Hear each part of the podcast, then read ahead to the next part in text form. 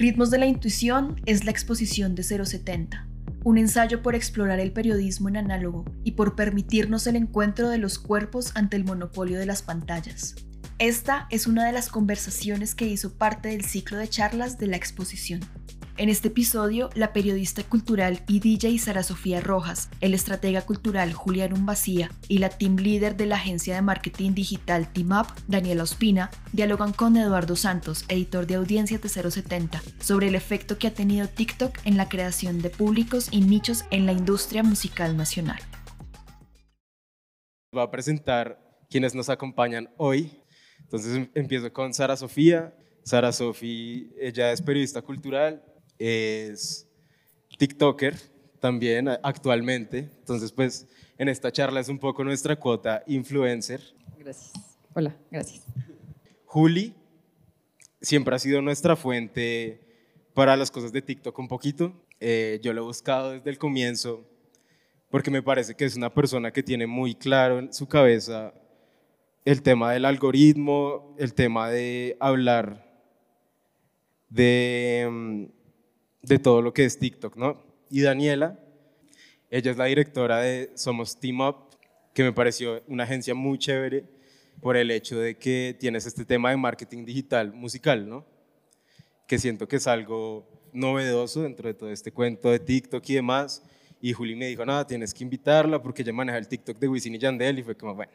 Entonces, pues, no sé si quieren hablar un poco más, sobre todo ustedes dos, como de lo que pasa en las agencias de ustedes, para explicarnos un poquito más como de en qué están, como de los proyectos y cómo se han creado como todo este tema de mercadeo con TikTok.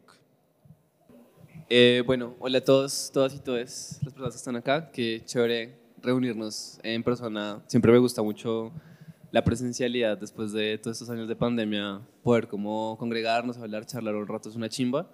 Eh, me presento, mi nombre es Julián Umbacía, soy socio de un holding que es de content marketing y una de las empresas que nosotros manejamos dentro del grupo se llama Unshorters, que es especializada en TikTok para música. Digo para, uy, perdón, de TikTok para, para empresas. Lo que nosotros hacemos dentro de Unshorters es ofrecer servicios para marcas de consumo masivo en TikTok. Si una marca necesita hacer una campaña de conversación, la hacemos y toca hacer eh, Always Management lo hacemos, hacemos eh, contenidos para ads, lo hacemos, influence marketing, ads, todo lo que tenga que ver de TikTok para marcas de consumo masivo lo manejamos dentro de la agencia. Actualmente trabajamos con Colombina, con Bancams, hemos hecho campañas para Nubank, Leal, Chocobreak eh, y bueno, un par de marcas más. Mm, a mí el tema de TikTok y el content marketing tiene un eje fundamental y son las audiencias. Y eso fue una premisa muy importante que a mí me caló mucho del marketing musical hace 6, 7 años que yo empecé como a trabajar en proyectos de prensa y así, eh, que se volvió una premisa relevante ya cuando hablamos de content marketing para marcas, como para ese punto, esa necesidad puntual que tienen las marcas. Entonces eso es a lo que nosotros nos dedicamos y cuando, bienvenidos cuando quieran a tomarse un cafecito a la oficina que da lo de Wilborada. Entonces, Melo sí van y conocen. Bueno, mucho gusto. Yo soy Daniela Ospina. Vengo en representación de Team Up. Te voy a contar ahora sí bien qué es lo que nosotros hacemos. Es una agencia de marketing musical que nació hace un poquito más de tres años. Realmente nacimos más por YouTube. Em, yo empecé a trabajar en música hace unos seis años y en el 2019, 2020 estaba el auge de las campañas de YouTube, como que tenían un, un papel muy importante. Empecé a conseguir algunos clientes y decidí pues ponerle un nombre en medio de la pandemia, del miedo de... Yo pensaba que el mundo se iba a acabar y no salí de mi casa en tres meses, genuinamente no es chiste. Eh, y eh, pues terminé creando el proyecto. Pensé que iba a ser como un proyecto alterno a lo que estaba haciendo en mi vida, que era prensa. Eh, pero pues surgió y tres años después tenemos un equipo de 12 personas que hacemos marketing para proyectos muy interesantes. Está Wisin y Yandel. Wisin principalmente, llevamos ya tres años trabajando con Wisin, con su sello. Trabajamos, hemos hecho campañas de pauta para Maluma, para Carlos Vives, para Prince Royce, para Alex Rose. Por cosas de la vida trabajamos mucho con género urbano. No fue como que se haya pensado así el proyecto, o sea, nació para ofrecer servicios de marketing musical, pero pues en esto funciona mucho de haces un buen trabajo y te recomiendan y pues eso me ha llevado mucho al género urbano, pero también estamos abiertos a trabajar con proyectos de otros cortes. Por ejemplo, hace un año estábamos trabajando con un artista emergente que se llama Malaika, eh, que es de Ciudad de México, y hemos estado apoyando todo su proceso totalmente desde ceros. Y ahorita su principal activo digital es TikTok. Cuando yo empecé a trabajar en, eh, con artistas en el 2018, crecer un proyecto era muy difícil. O sea, nosotros luchábamos para poder crecer un Instagram y nos inventábamos cosas y a menos de que fuera algo muy muy loco, alcanzar la viralidad y crecer un proyecto era muy difícil. Y de repente llega el 2020 y aparece esta herramienta que nos cambia el juego totalmente. Eh, en el 2021 nosotros con Team Up hicimos parte de la campaña de Fiel, eh, que seguramente la escucharon, esa canción, la de Tú estás dura sin ir al gym. Esa canción se pegó totalmente por TikTok y nosotros hicimos parte de la estrategia. Fue una canción que logró estar en el top 7 global eh, de Spotify por más de un mes. Entonces, pues sí, realmente es una herramienta que cambia totalmente el juego para nosotros. Y aunque Team Up nace con YouTube, con TikTok estamos haciendo, o sea, está cambiando totalmente la dinámica y lo que podemos lograr con los proyectos. Listo, perfecto. Voy a empezar con mis preguntas. Son unas preguntas pues de un millennial que está intentando entender TikTok desde hace un tiempo. Entonces, pues sí, como que en mi experiencia, yo he sentido que desde antes de la pandemia la gente le hacía un poco el feo a la aplicación. Si uno no era como un Gen Z o un Centennial, era como, ¿qué es esta mierda? Devuélvanme a Instagram, porfa. Y bueno, tres años después, y lo mencionó Juli, lo mencionó Daniela, estamos frente a una plataforma que ya le está compitiendo a Instagram por ser la segunda con más usuarios. Entonces, como que quisiera saber eh, si dirían que ese crecimiento fue importante para que ustedes quisieran entrarle de lleno a trabajar dentro de la plataforma. Digamos, en el caso de Sofi, tú creando contenido desde antes, pero ya llegas a TikTok y te das cuenta que hay, hay como una audiencia y que a la gente le está gustando la vaina, como que quisiera saber como un poco qué tan importante fue eso y si ustedes desde antes de la pandemia decían como, bueno, esto puede ser un poco el futuro de la vaina, porque es que TikTok ya no es el futuro, es el presente. Bueno, gracias a, ustedes por venir. y voy entonces a contar mi historia y a darte respuesta a eso. Que si el crecimiento de TikTok hizo que yo entrara en él, sí, definitivamente. O sea, como que no lo había contemplado de ninguna manera antes. Em, yo soy periodista de profesión, he escrito siempre periodismo cultural y em, el ser periodista me había traído muchos prejuicios frente a, cosas, ¿no? Entonces, em, yo no quería que pensaran de mí que yo quería ser una presentadora de televisión, eh, porque era lo último que yo quería hacer. Yo quería investigar yo quería escribir y lo hice por mucho tiempo. Eh, y así fue que empecé yo a hablar de salsa, que es pues, uno de mis géneros musicales favoritos en el mundo. Y empecé abriéndome un Instagram para un alter ego salsero mío que se llama La Nena Magdalena y ahí eh, escribiendo historias y contándolas en diferentes publicaciones. Em, pero me daba cuenta que no tenían el alcance que yo sentía que podían tener, ¿no? Como que llegaban a la gente que ya me conocía de antes y que sabía lo que yo hacía, pero eh, no se movían mucho más allá de eso y yo realmente quería llegar a gente em, a la que quizá no le gustase tanto la salsa, pero que se enamorara de ella a partir de, de lo que yo sentía con la salsa. Entonces, nada, como al ver que em, la plataforma empezó a pegar mucho y que mucha gente empezó como a subir seguidores en su Instagram, de hecho, eh, a través de TikTok, yo decidí bajar la aplicación, eso fue como en el 2020, sí, o sea, en la pandemia como a finales.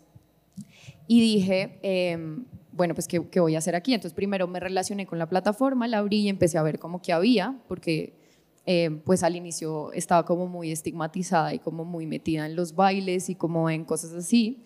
Y ahí me di cuenta que estando en el mundo de la salsa, eh, eh, había escuchado muchas historias que como son de hace unos 50 años, pues no habían, pues no habían sido registradas, ¿no? Como que la mayoría de historias se pasaban de voz a voz y no había como un registro de esas historias. Ahí decidí yo coger esas historias que habían quedado en mi cabeza y, a las que le tenía como mucho interés por, por saber si eran reales o no, porque sonaban como muy a mito todas, eh, decidí pues empezar a investigar acerca de ellas, como poner en Google lo que yo había escuchado y, e indagar un poco más acerca de esas historias, saber cuál era el verdadero origen, ¿no? cuál era el verdadero significado de una canción. Entonces, quiero que la gente entienda, no sé con ustedes cómo funciona, que también la monetización de plataformas como estas no es tan solo en eh, ser influencer y hablar y que las marcas le hablen a uno y que uno pueda decir como, eh, cómprate este champú que me regalaron o por el que me pagaron para hablar, sino que pueden pensar en sus objetivos eh, de afuera y ver cómo los conectan con estas plataformas y se nutren. Porque efectivamente, al empezar a contar esas historias y agarrar gente, yo terminé llevando gente a mis toques y terminé pudiendo irme a México este año y llenando dos lugares con gente que me había visto en TikTok. Entonces es eso, es como empezar a entenderlo y, adaptarlo a las necesidades de uno y darse cuenta que la gente no solo quiere reírse o no solo quiere escuchar una historia X, sino que quiere realmente contenido de calidad y que vale mucho la pena eh, apostarle a hacer contenido de calidad. Espero haber respondido tu pregunta. La respondiste. La pregunta era como que cómo aprovechamos la plataforma de tres años y... Un poquito cómo pensar como este crecimiento de TikTok post pandémico y cómo ha sido un poco la vaina para ustedes ahí. Yo tengo un chisme time sobre eso. En el 2020 yo estaba trabajando en Huawei como content manager y desde que entramos en enero todo era como terminó siendo la normalidad. Y Chanji, que era mi jefe, y Travis me, me dijeron como para el siguiente Q va a haber prioridad de que, eh, de que, de que se haga un plan con TikTok relacionado a la App Gallery, que es como la app de Huawei. En alguna reunión dijo como que TikTok iba a cambiar eh, las redes sociales de Occidente y yo dije como pues, está demasiado loco este man. como, va a pasar, Instagram es una chimba. Y luego nos dijeron que de pronto tocaba hacer teletrabajo. Entonces como que a lo segundo no le creí y cuando ya estábamos todos en la realidad del teletrabajo y y de la pandemia y que el mundo se iba a acabar y ver las volquetas en Italia y todo eso, dije, bueno, pues yo siempre, siempre he querido emprender, entonces tomé el consejo que había dicho Travis y esta gente de que TikTok iba a volverse relevante y empecé a estudiarlo. Eh, sí, al inicio TikTok en un principio tenía mucho que ver con, con lip sync con, con, lip -sync, con bailes, pero siento que tuvo un interés genuino en diversificar sus contenidos y ellos tenían campañas por temáticas para que la gente empezara a hacer arte, historia, eh, divulgación científica y tenían temporadas por hashtag semanales que la forma en la que la moneda de cambio que ellos incentivaban a los creadores era dándoles boost y alcance de forma orgánica a los contenidos. Entonces eso hizo que la plataforma se diversificara más. Eh, eso es algo que yo siempre digo en los talleres de content marketing y es que yo creo que TikTok enseñó sobre empatía y sobre UX y sobre ciencias sociales. Entonces, sobre UX, porque si ustedes entran a la plataforma, creo que algo que es muy poderoso es que cuando tú recién entras no miras tú no miras tu, tu feed o, tu, o, lo que tú sigues o lo que tus amigos siguen. Lo primero que miras es el For You page y el For You page es una selección del algoritmo, no de las cosas que tú sigues o que tú conoces, sino de la relación que tiene el algoritmo a la tasa de retención sobre ciertos temas que tú tienes como, eh, pues sí, como usuario. Eh, no traje totes, pero en las totes de un shorter dice como, muéstrame tu For You page y te diré quién eres. Y lo que pasa es que a la final la plataforma te va mostrando el contenido en el que tú tienes mayor tasa de retención, porque ahora si lo pensamos como modelo de negocio, ¿cuál es el modelo de negocio de TikTok? O bueno, de cualquier red social, es retención de la plataforma. Entre más tiempo pasen los usuarios eh, conectados, entre más tiempo de uso tengan por cada apertura, pues más rentable va a ser la plataforma y mejores números pueden dar pues para, para valorizar el tiempo de, consumo de, de un usuario en la plataforma y pues de la data que pueda recopilar. Entonces, si ese es el modelo de negocio de TikTok y yo necesito que, los crea, eh, que la gente se quede, ¿qué tengo que hacer? Mostrarle lo que les gusta, pero para que mostrarle lo que les gusta, además, ¿qué tengo que hacer? Incentivar a los creadores. Los creadores tienen una audiencia que está verdaderamente dispuesta a escuchar lo que tiene que decir. La plataforma, los usuarios tienen el contenido interesante que quieren eh, ver y la plataforma tiene la retención de usuario que pues necesita para, pues, sí, como moneda de valor de su modelo de negocio. Ahora, si, si, si, si pensamos esto, pues es una ventana de oportunidad para todas las personas que quieran dedicarse a crear contenido. Entonces, el For You Page y entender el modelo de negocio fueron cosas que, eh, al menos como a mí en esos tres años, me han, me han dejado como muchos, muchas reflexiones para poder eh, crear una agencia alrededor del marketing de contenidos, que en realidad siento que el marketing de contenidos es un marketing muy, muy cultural. O sea, tiene que responde mucho a, a, a nuestros patrones de consumo y de creencias.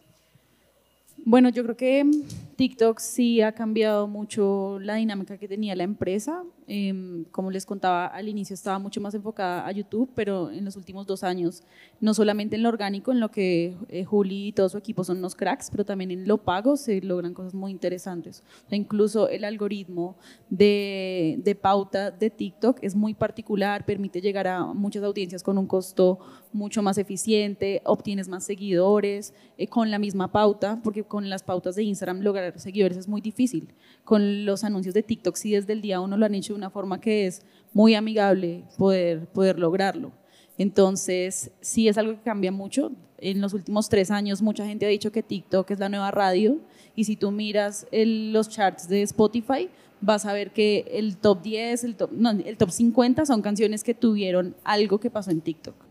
Entonces, definitivamente ahí sí hay, hay un montón de posibilidades y también retos, porque entonces hay muchos artistas que logran esa viralidad y se quedan en ser un one hit wonder. Y entonces a veces lo que nos enfrentamos es a eh, tener proyectos que ya lograron eso, y eso fue hace dos años y no ha vuelto a pasar nada, y, y, ahora cómo logran resurgir sus proyectos.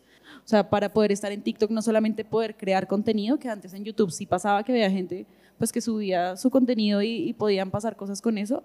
Eh, pero, o sea, no, no, había como tanta necesidad de tener una escucha activa. En cambio, en TikTok sí, o sea, tienes que entender lo que está pasando porque resulta que te fuiste tres meses y ahora hay una palabra que todo el mundo está diciendo, lo de se hizo canon, que yo ayer con Lau, pero bien, bien, ¿qué, qué es lo que significa? O sea, quiere decir que, que es verdad eso. Ah, ok, y para poder usarlo de algún modo porque te desconectas y entonces ya estás fuera de, de estos nichos que se mueven en TikTok que cambian muy rápidamente. Escuchándole a, los tres hablar, siento que la palabra siempre es viralidad, ¿no? Cuando hablamos de TikTok es como te puedes volver viral, quiero volverme viral, puedo hacer una estrategia para volver a alguien viral. Y yo quisiera saber cómo fue para ustedes, cómo descifrar el lenguaje de TikTok, un lenguaje que tú, Daniela, mencionas que es muy cambiante. Y sobre todo, digamos que escuchándolos es como, sí, eh, cuando la gente va a mi concierto, cuando la rompí con este artista, cuando la rompí con esta marca, pero también me gustaría saber cómo esos momentos flop que fueron como, de verdad, lo di todo para este video y no lo vio nadie y luego hice otra cosa muy estúpida y lo vieron 3 millones de personas. Bueno, empezar. yo creo que a mí me pega un poco más duro porque yo desde que entré a la plataforma em, tengo mi forma de contar las cosas para que se hagan virales. Y mi estrategia fue contar las cosas como a mí me hubiera gustado que me las contaran. Entonces, pues al entrar a la plataforma se da uno cuenta que todo el tiempo está pasando contenido y pasando contenido y, todo, y, y, uno mismo empieza a darse cuenta de, cuáles son las estrategias de las otras personas para que uno se quede ahí. Entonces, la mía fue precisamente eso, contar las historias que yo quería contar, pero como me hubiese gustado que me las contaran, ¿no? Como hay una palabra que yo estuve en la universidad en una clase de eh, periodismo gastronómico y la profesora hablaba mucho de datos cocteleros y los datos cocteleros era decir una cosa que seguramente a nadie le importa, pero que vas a quedar como, wow, esa persona, ¿cómo se sabe ese dato tan importante? ¿no? Como para socializar en un cóctel, de hecho, por eso son datos cocteleros. Y yo empecé así, como, pues voy a contar datos cocteleros para luego agarrar a la gente y contarle las historias que yo quiero contar. Entonces, obviamente, las historias que yo he querido contar no han tenido el mismo alcance que los datos cocteleros. Em, pues porque los datos cocteleros son precisamente para eso, para agarrar a la gente. Eh, más sin embargo, eh, esas historias que yo he contado más allá de los datos cocteleros le han llegado no a toda la gente a la que le llegan los datos, pero sí le han llegado a gente a la que le interesa el tema. Y de eso, o sea, yo la verdad no pienso tanto, quizá para ustedes es más difícil, porque para ustedes es un trabajo, ¿no? Tener que lograr eso, como cumplir las expectativas de alguien. Para mí es simplemente cumplir con mis expectativas, como querer contar algo, porque yo no tengo un compromiso con alguien a quien rendirle cuentas de cómo nos fue este mes. Y para mí, el simple hecho de que una historia que yo cuente le llegue a una persona y que esa persona me lo haga saber, ya para mí así no haya llegado a más de 9.000 reproducciones, sino tenga el 10,0 o el 10, sino que sean ahí como cinco números, para mí ya significa mucho. Em, bueno, yo empecé en TikTok siendo TikToker realmente. 2020, eh, 2021 yo como dije como, bueno, em, ¿qué tengo que hacer para que esto en un par de años sea un modelo de negocio? Y dije, bueno, primero tengo que entenderlo. Y no voy a entenderlo solamente eh, leyendo y anotando en un cuaderno los insights transversales que yo veo y demás de que funcionan en contenido, sino tengo que hacer contenido.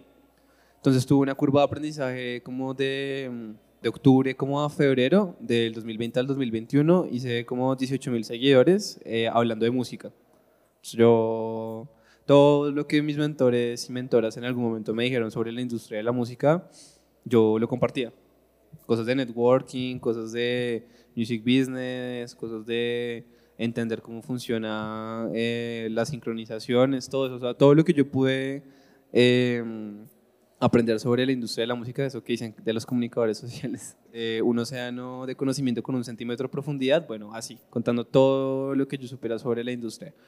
Todo lo, todo lo que me parecía importante e interesante para entenderlo y entonces después de que entendí eso empecé a vender el modelo. Entonces la siguiente pregunta era si ya entiendo cómo funciona el contenido, ¿cómo, puedo, cómo puede funcionar un modelo profesional para TikTok? Si hay un community manager, ¿qué tendría que hacer el community manager? O se necesita un content manager que también haga community, o se necesita un realizador audiovisual que también sea content, o bueno, todos esos empezaron a hacer preguntas que se empezaron a resolver luego de que vendimos el proyecto a tener un primer cliente y tener como una gama de servicios profesionales para, para las marcas, porque al final creo que algo muy importante con el tema de la viralidad es que la viralidad también es perjudicial. Creo que el mensaje más claro del content marketing es que tú tienes que tener muy claro cuál es tu mensaje y para quién va, y sobre todo para quién no va. Es una parte muy, muy importante. Y mm, eso también tiene que ver mucho con un proceso de autodescubrimiento. O sea, si tu perfil es personal, qué real. Si tu perfil es comercial, bueno, es un poco entender cuál es la, el origen, la razón de ser de, de conectar objetivos comerciales con contenido, em, pero sobre si todos los contenidos deben ser virales, yo creo que no. La viralidad es perjudicial, entonces hay que tener cuidado, porque si a mí me gusta andar con, no sé, la música alternativa y hago un contenido viral que le llega, no sé, a gente que le gusta el vallenato, cuando yo le vaya a ofrecer mi corda de negocio o mis demás contenidos, sea música, sean productos, sea lo que sea, cero que van a estar en la misma sintonía. Entonces, ser viral, ser viral por ser viral es muy perjudicial y eso también ha pasado mucho con el tema de los creadores de contenido que se vuelven virales de un contenido y luego el resto se hunden. Entonces, todo eso tiene que ver. Sí, yo creo que TikTok es una herramienta que permite llegar a mucha gente, pero también te enseña a gestionar el fracaso porque es un algoritmo totalmente diferente a lo que estábamos acostumbrados, de que publicabas, tú publicabas algo en Instagram y tú ya estabas acostumbrado a que más o menos 100 likes tenías. Eh, y tienes como ahí tu público que más o menos siempre veía lo que subías. Llega a TikTok y entonces tienes una oportunidad gigante de, de impactar a mucha gente, pero también eso no le va a llegar a tus seguidores. Eh, el sistema está hecho para ir a buscar, de acuerdo a cómo las personas interactúan con el contenido, decidir si se le muestra a más personas. Eh, fuera de tu base de seguidores.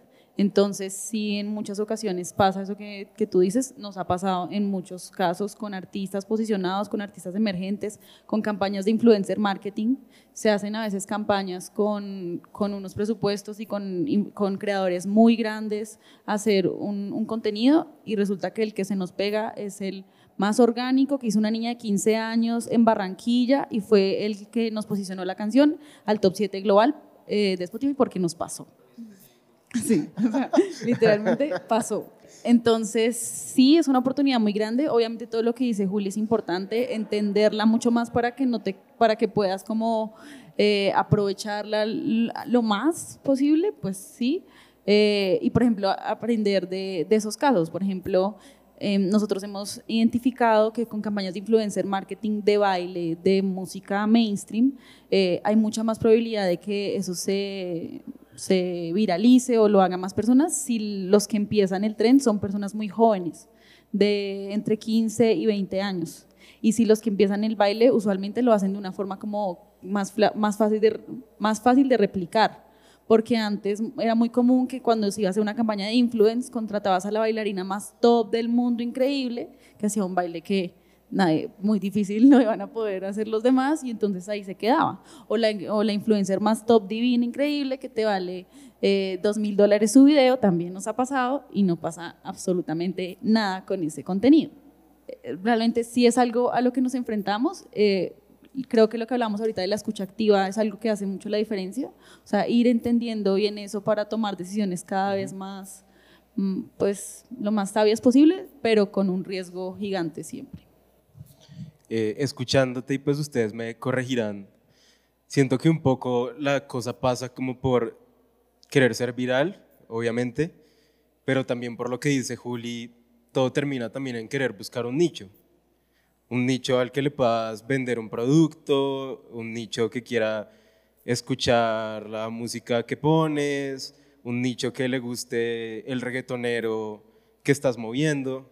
Entonces quisiera como que habláramos un poquito de cómo moverse dentro de un nicho y ya tener una audiencia, porque digamos que cuando hablamos de TikTok sí es como cualquiera puede ser viral, eh, eso dice TikTok, hemos visto que sí, pero digamos que un poco el objetivo de ustedes tres en medio de todos esta publicadera de videos en estos años ha sido generar una audiencia.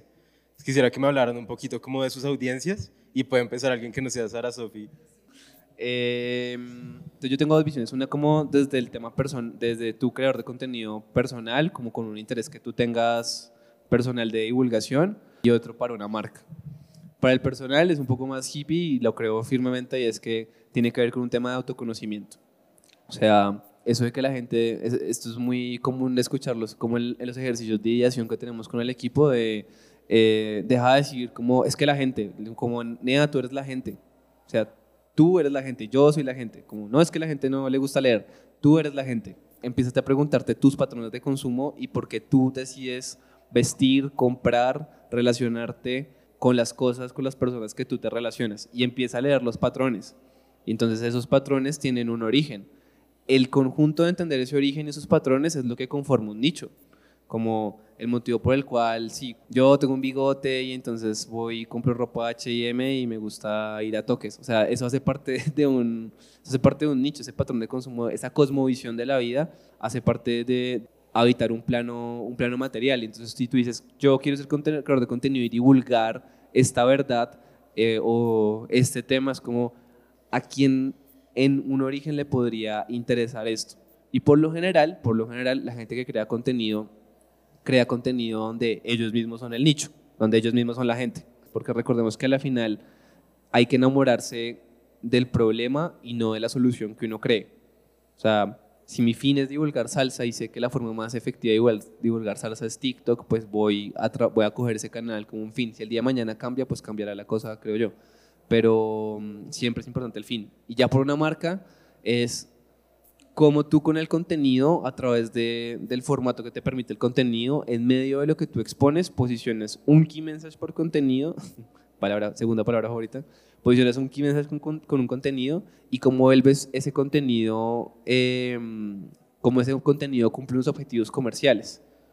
Porque eso es lo que hace un marketing de contenidos para empresas efectivo, no la tropicalización de trends, que hay un trend y entonces yo cojo mi celular y lo hago. Eso que tiene que ver con todo el estratégico que hay detrás de una marca. Una marca tiene muchas necesidades de comunicación eh, programas de responsabilidad empresarial, su core de negocio, si tiene promociones, si tiene mitos que derribar alrededor de su producto. Eh, y eso lo haces a través del, contenido. Y lo mejor de todo es que cuando tú llegas a una marca, por lo general ya está armado ese público objetivo, es más bien entender el patrón de consumo de la gente que le gusta los dulces, por ejemplo, en nuestro caso de Colombina, y la gente que le gusta los dulces, ¿qué está viendo en Internet? Pero es una labor, nicho se entiende como autoconocimiento e investigación básicamente.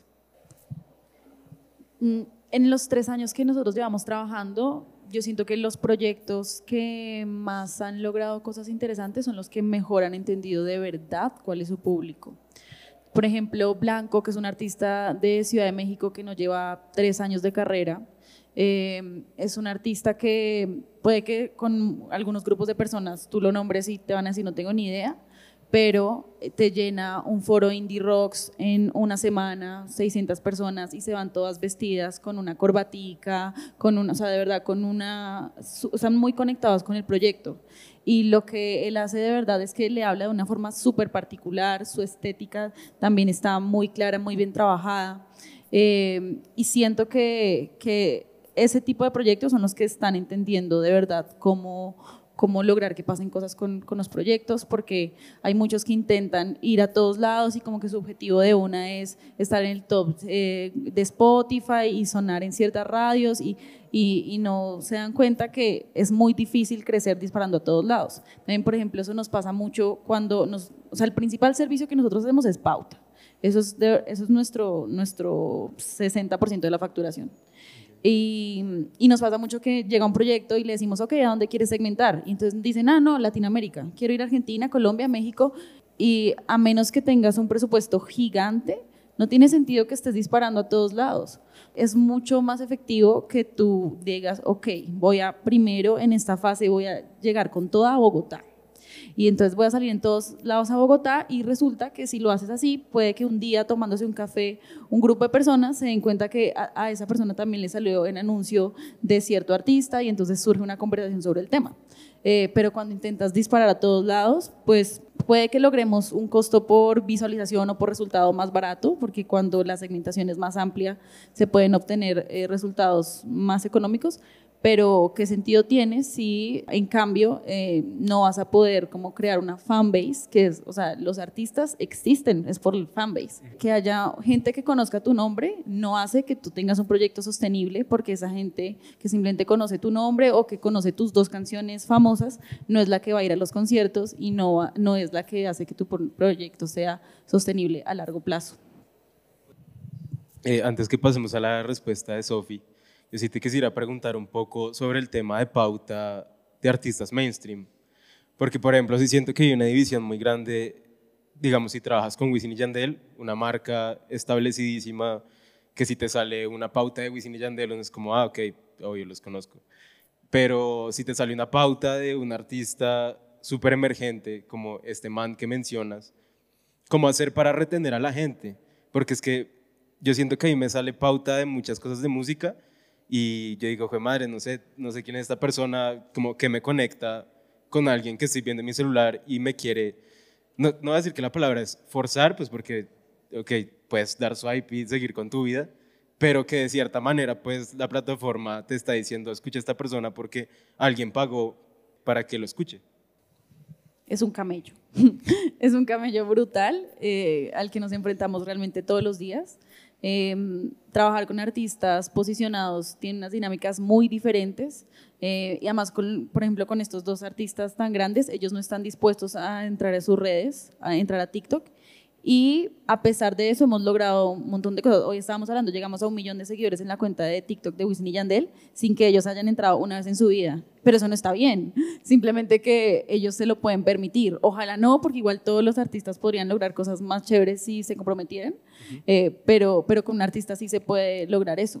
Con un artista emergente realmente se, hay, que, hay que irse mucho más al contenido y hay que poner de verdad la creatividad a volar porque cuando es un artista em, eh, posicionado la gente ya ve su cara y, todo bien, pero si es alguien nuevo de una va a tener aversión y qué fastidio y me está saliendo una, una pauta eh, entonces sí, como que intentamos eh, impulsar a los artistas a, hacer un contenido que enganche muy rápidamente en los primeros segundos, que, o sea, tienes cada vez menos tiempo para poder enganchar a la gente.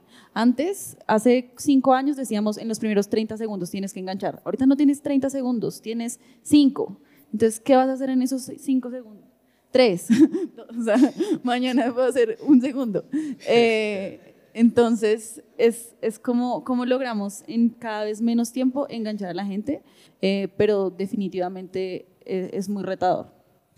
Y, y, justamente lo loco de ese enganche que ustedes mencionan es que el enganche ya ni siquiera es solamente un enganche de hacer el video, sino es un enganche que hace que los artistas tengan que cambiar la manera en que componen la música para que la música pegue en los primeros tres segundos. Entonces ya ni siquiera es solamente por subirse con otra en un video, sino para hacer su propia creación.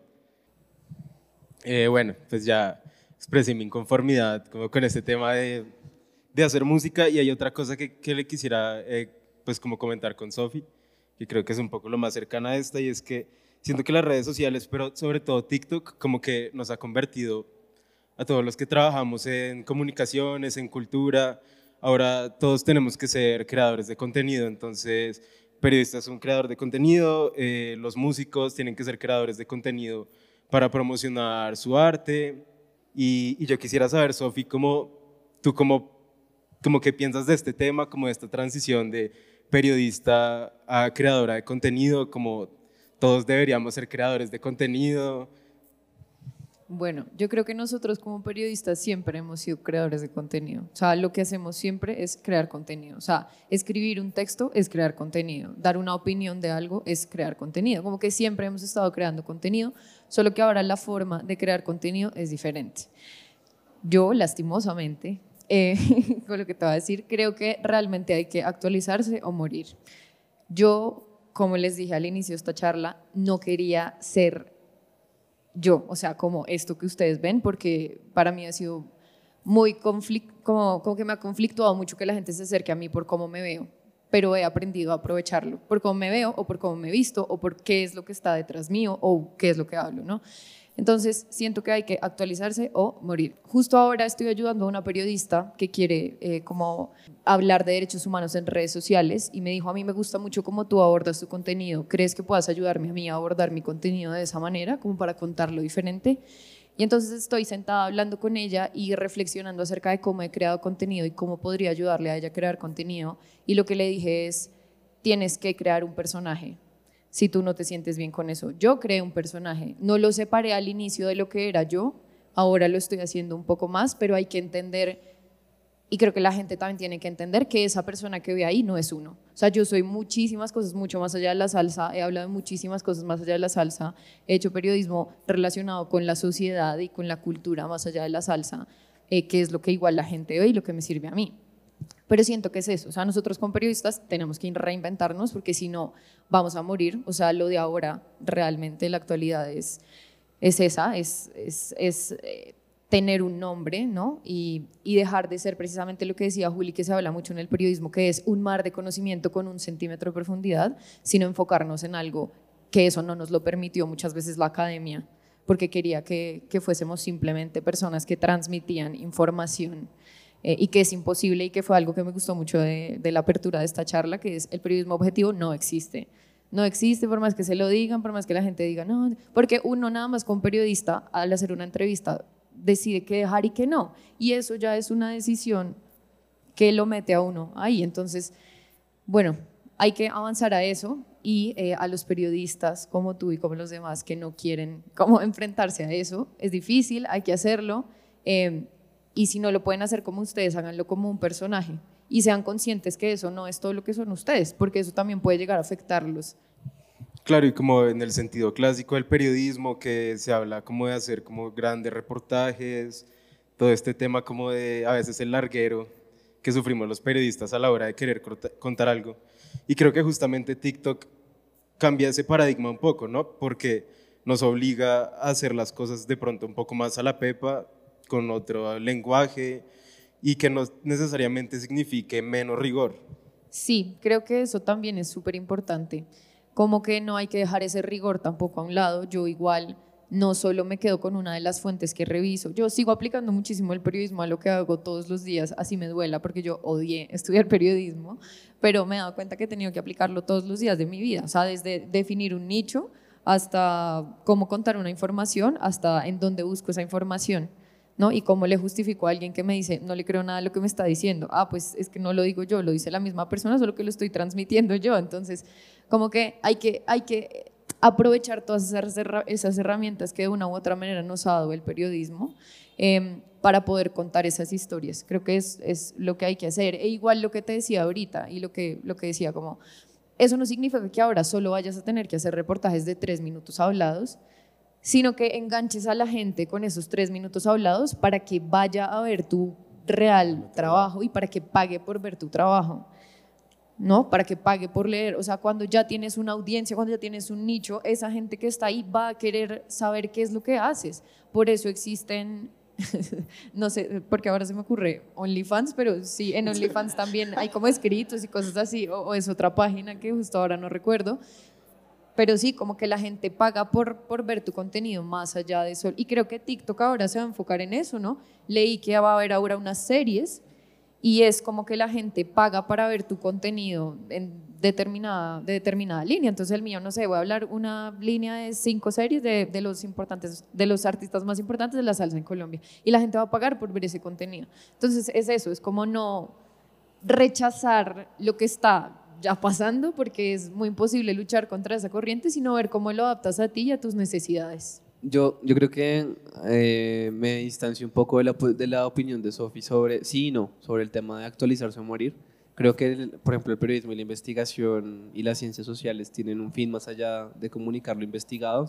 Tiene un rol diferente y un fin social diferente al que tiene un creador de contenido o el que tenemos la gente que nos dedicamos a hacer content managers y esas cosas.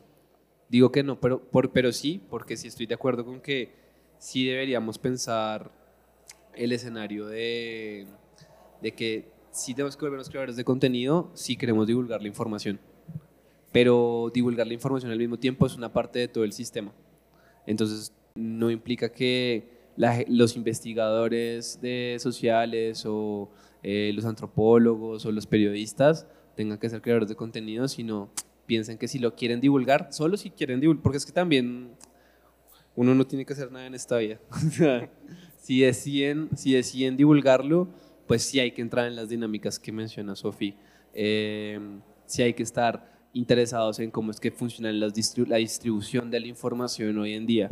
Yo quiero decir otra cosa. Ah, sí, quizá no ande mucho en el otro lado, no significa que tenga que desaparecer el periodismo de investigación, porque por esa misma razón no han desaparecido los periódicos tal y como los conocemos, ¿no? Como en físico, y por eso seguimos escuchando radio, aunque exista el podcast, y por eso, o sea, como que las cosas se complementan. A eso iba un poco. Pero, pero sí es, si lo quieres divulgar, piensa siempre en un personaje como lo han hecho la mayoría de las personas. la puya es un personaje, la chica de las igualadas era un personaje, como que nosotros no somos lo que somos en la vida real. Yo hablaba con mi novio y él me decía, sí, yo a usted la veo y yo sé que usted no es, o sea, a veces veo sus videos y digo, uy, ¿será que cambió?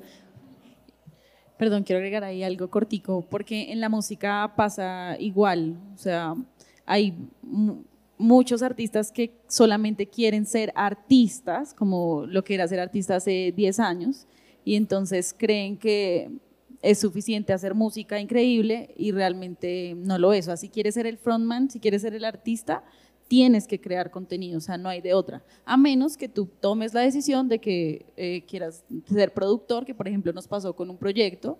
Él era un muy buen productor en México, había estado en sesiones con Dari Yankee, con proyectos muy chéveres, eh, y como que dijo, voy a dar el paso a ser artista y se enfrentó a que crear contenido es durísimo, que no se sentía tan cómodo. Estuvimos un año, como bueno, casi un año como por este camino, no, no se sintió cómodo y otra vez está desde su lado de productor y dijo, ya, esto es mi decisión de vida, que es totalmente válida, pero sí es como una decisión consciente que tiene que tomar la gente. Si quieres ser de verdad artista, ser el frontman y, y pues vivir de esto, que no sea tu, tu trabajo alterno, eh, tienes que crear contenido, no hay de otra.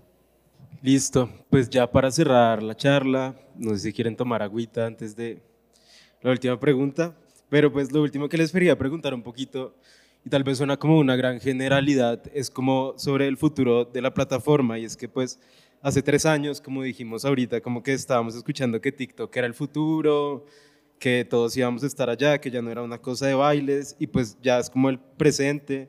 Quisiera saber si ustedes piensan que si hay algún momento en, la, en el que se va a estallar como esta burbuja, se puede decir, o si sí existe una burbuja, si, si estamos como prontos a ver que no, TikTok caerá y van a hacer una cosa nueva y entonces nada, como en cinco años creen que vamos a seguir eh, haciendo esta charla y pensándonos estas mismas cosas un poquito. Em, difícil pregunta, pero yo creo que las redes de verdad son cíclicas eh, por ejemplo, lo que decía Juli de mm, que era difícil imaginarse a alguien que creara contenido para YouTube que no fuera en la mejor calidad. Pero si tú vas al inicio, yo fui youtuber cuando tenía 15 años, no debía haberlo hecho. Eh, mis videos eran, los grababa con mi computador y, y mi lámpara era, era mi luz profesional y en, en su época pues no le iba tan mal. Entonces, como que fue cíclico. Eh, empezó con contenido de muy baja calidad, la gente lo hacía como podía. De repente esto se fue profesionalizando, entonces la calidad del contenido subió. Y entonces ahora con TikTok como que se hizo el, mismo proceso, como que empezó contenido todo súper fácil de hacer, pero hoy en día hay contenido de tremenda calidad en TikTok, con una super edición, con una, este man. Beast, es una locura o sea, son como mil efectos en 30 segundos de video eh, y, como que hay mucho contenido que se está yendo hacia ese lado. Entonces las redes son cíclicas, el fenómeno TikTok ya se llevó a otras plataformas, Reels con su contenido vertical también permite que mucha gente se viralice, YouTube Shorts, eh, hay muchos canales que hoy en día se han logrado posicionar solamente subiendo shorts, que es, es, es el mismo contenido vertical eh, que se hace para TikTok, pero se sube en esta plataforma. Entonces, yo creo que puede que en cinco años pues simplemente sea otra que la esté reemplazando, pero como siguiendo los mismos patrones, como que las tendencias van a ir van a ir reciclándose una y otra y otra vez con diferentes formas y diferentes protagonistas. Yo creo que, bueno, según dicho por TikTok, TikTok va, se proyecta como una plataforma de stream. eso fue lo que nos dijeron y pues ahí estamos empezando a ver con este tema de series y quién sabe qué más tengan planeado la alta cúpula de TikTok de que vaya a pasar en un futuro. Pero como modo de reflexión de lo que vaya a suceder en social media, es que creo que cuando uno empieza a entender la forma y no el fondo de, de, del social media, empieza a encontrar insights muy valiosos sobre lo que pueda llegar a pasar en el futuro y anticiparse a ciertas cosas o tener contenidos predictivos o lo que sea. Y creo que lo que nos enseñó TikTok de todo esto como reflexión y también como reflexión para la música, para el emprendimiento, para, para el contenido, es que la identificación de problemas se vuelve algo súper valioso porque quien lo resuelve, eh, quien resuelve ese problema y lo vuelve un servicio, eh, gana. Y, y, el tema que, por ejemplo, hizo TikTok fue resolver varios problemas que ya hay en el social media y por eso fue muy fácil para los creadores migrar y para los usuarios entrar porque estaban disfrutando de un servicio que mm, antes no estaba. Por ejemplo, el tema de que te aparezca a ti contenido que te interese sin que ni siquiera sepas quién es la persona que te lo está mostrando, te abre un montón de posibilidades de aprender muchas cosas, de estar más afín a tus, a tus contenidos.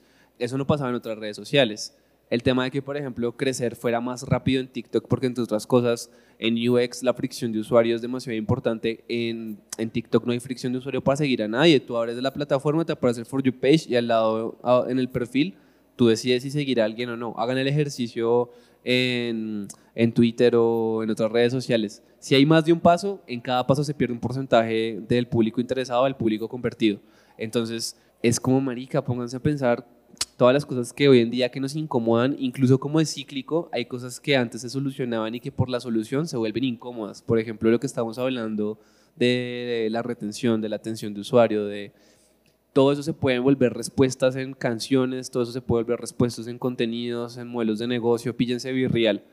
¿Cuál era la crítica que teníamos de las redes sociales? Ah, qué mierda, todo es súper falso, todo que el filtro, que el pose, que no sé qué, que, cuál es la acción reactiva de eso que se volvió un servicio, pues marica, hagamos Be Real donde la gente le manda una notificación aleatoria en el día y sube una foto de lo que tenga enfrente y atrás y ya, y, eso es para tus amigos. Eh, no triunfó, no funcionó, faltaron más cosas, pero esos pics, o sea, yo siempre me imagino como todo esto como si fuera una masa, la, como que la masa se va acercando hacia un polo y necesariamente va a tener que dispararse hacia el otro. Entonces, eh, si uno entiende la forma de lo que va a suceder en TikTok, va a comprender un poco hacia dónde va a migrar el futuro, porque definitivamente sí, ahí tenemos, funcionamos bajo patrones. Por dos. no, sí, pues yo realmente no, no, no he pensado nunca como en cuál sería el futuro de esto, pero em, siento que va un poco con, con, lo que ellos dicen, que es que, digamos, YouTube al inicio no nos mostraba tantos, tantos eh, ¿cómo se llama? Como tantos anuncios, ¿no?